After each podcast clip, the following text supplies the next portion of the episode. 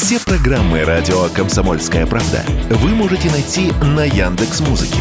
Ищите раздел вашей любимой передачи и подписывайтесь, чтобы не пропустить новый выпуск. Радио КП на Яндекс Музыке. Это удобно, просто и всегда интересно.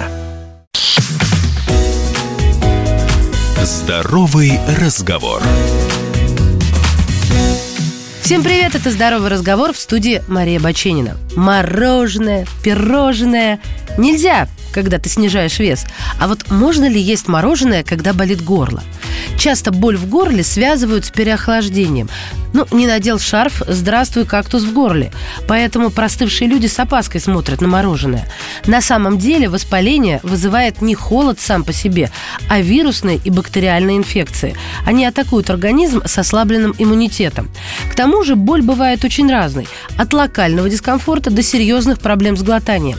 Довольно распространенный тип воспаления горла называют фарингитом.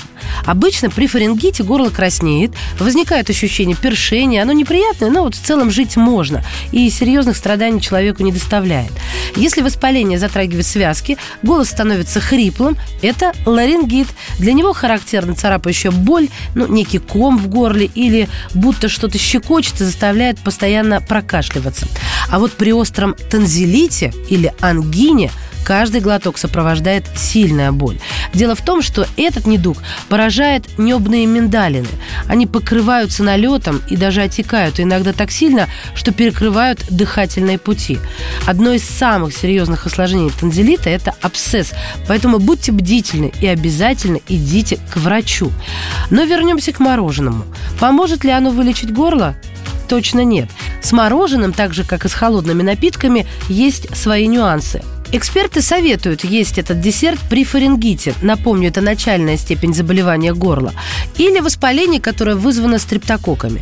Это поможет приглушить боль, так как холод оказывает анестезирующее действие. А вот для ларингита, это уже, так скажем, вторая стадия, эта рекомендация отсутствует. Ну, наверное, все-таки потому, что голосовые связки больше любят тепло. Я даже посмотрела в гид Американского центра по профилактике и контролю заболеваний. Так вот, там о пользе мороженого, ну, впрочем, как и другой холодной еды и напитков, вообще не идет речи. Поэтому, конечно, стоит ориентироваться на собственные ощущения. Но вот если пара кусочков мороженого действительно облегчает состояние, зачем себе отказывать? Правда, выбирайте мягкое лакомство, без кислых добавок, орехов, семечек и без кусочков шоколада.